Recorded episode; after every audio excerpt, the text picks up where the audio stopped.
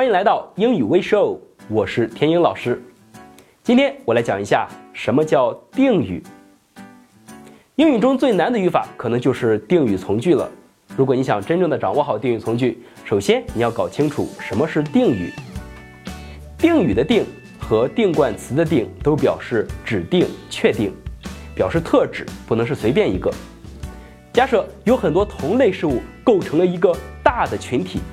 而我通过一种描述，可以把其中的某个个体或者是小群体给分离出来，给定出来。那么这种描述就叫做定语。举两个例子，大家就明白了。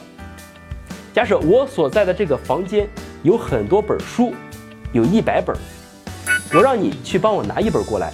这个时候你肯定要问拿哪一本啊？我说拿那本红色的，the red one。这样通过 red。红色的这样一个形容词，就把我想要的这个个体与其他的个体分离出来了，对吧？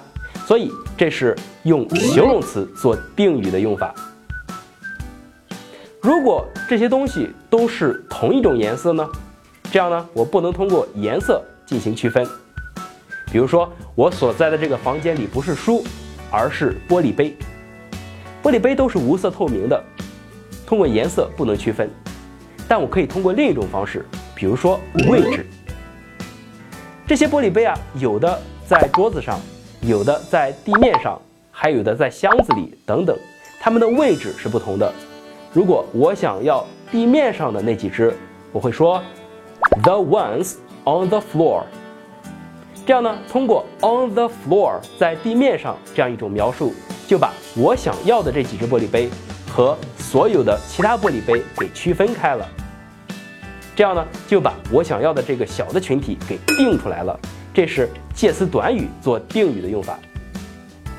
The ones on the floor，你会发现 on the floor 这个介词短语做定语是放在了 the ones 的后面，放在后面这叫后置，又是做定语，所以叫后置定语。这是介词短语做后置定语的用法。关于定语我就说这些。如果大家还有什么不懂的地方，可以通过屏幕上显示的方式与我联系。我们下期再见。为了帮助大家更好的学习新概念英语，我特意编写了《名师带你深度挖掘新概念》系列笔记。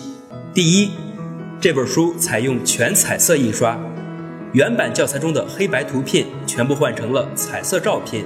第二，所有新单词的音标注释都采用双色印刷。元音用红色，辅音用绿色。